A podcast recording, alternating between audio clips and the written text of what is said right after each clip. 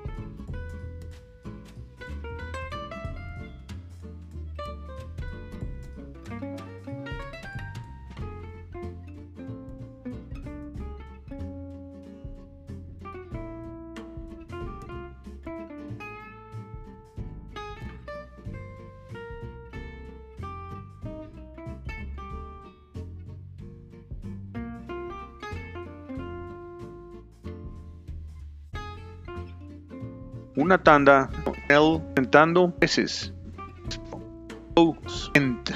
Los beats al final del show. Time, enero 12 de 1964. Transmisión de la grabación hecha el 5 de enero de 1964 en el Light Program de Public Ear, la oreja pública, de 3 a 4 de la tarde. Enero 12 de 1966. John, Cynthia, Ringo y Maureen vacacionan por dos semanas en Trinidad. 12 de enero de 1967. Sesión de grabación de Penny Lane. En el estudio 3 de EMI Studios en Londres, de 2.30 de la tarde a 11 de la noche.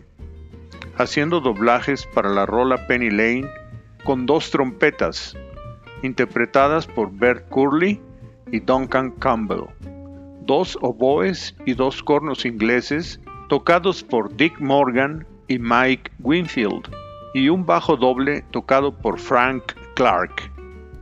Continuando con las mezclas mono de Penny Lane, todo bajo la producción de George Martin, Jeff Emerick y Phil McDonald.